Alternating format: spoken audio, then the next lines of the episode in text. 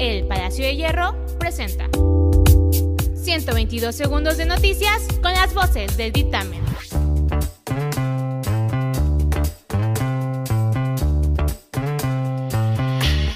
Yo soy Jalil Beiruti y estas son las noticias del día.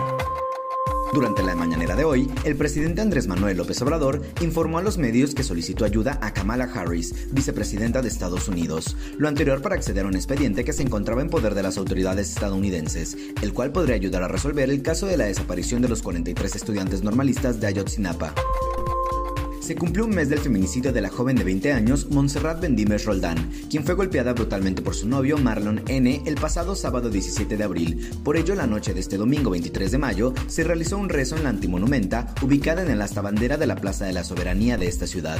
Ahí acudieron amigos, familiares y activistas en defensa de las mujeres, quienes desde las 7 de la noche realizaron una velada para demandar que la fiscalía actúe para detener al agresor, quien aún se mantiene prófugo de la justicia.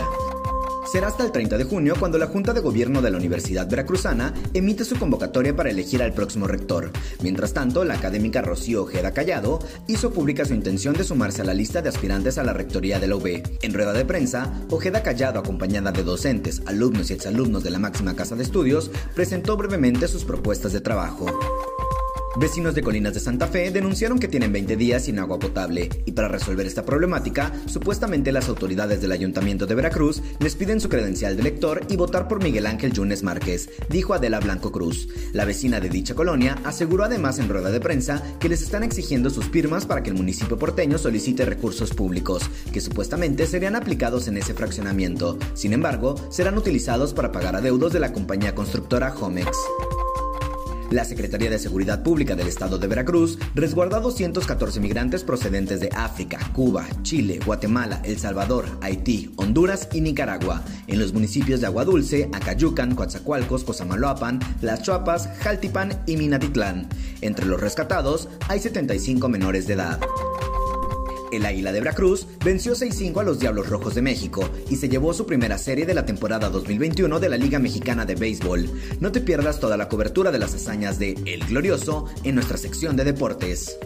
Descubre más sobre estas y muchas otras noticias visitando eldictamen.mx. Ecovilla Productos Ecológicos presenta Bonus Time con Flor Fragoso.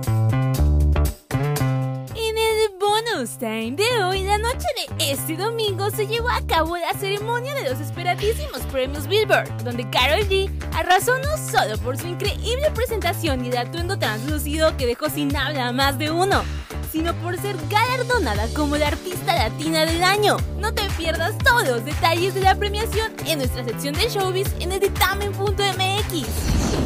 Además, Nati Natasha y su esposo le dieron finalmente la bienvenida a su pequeña Isabel, revelando las primeras imágenes de la tierna bebé en sus redes sociales. Dale soy pop en nuestras historias de Instagram para conocerla. Mi nombre es Flor Fragoso y esto fue el Bonus Time. No te olvides de seguirnos en nuestras redes como arroba el y dejarnos tus opiniones en los comentarios. Nos vemos la próxima con más información narrada por las voces de El Dictamen.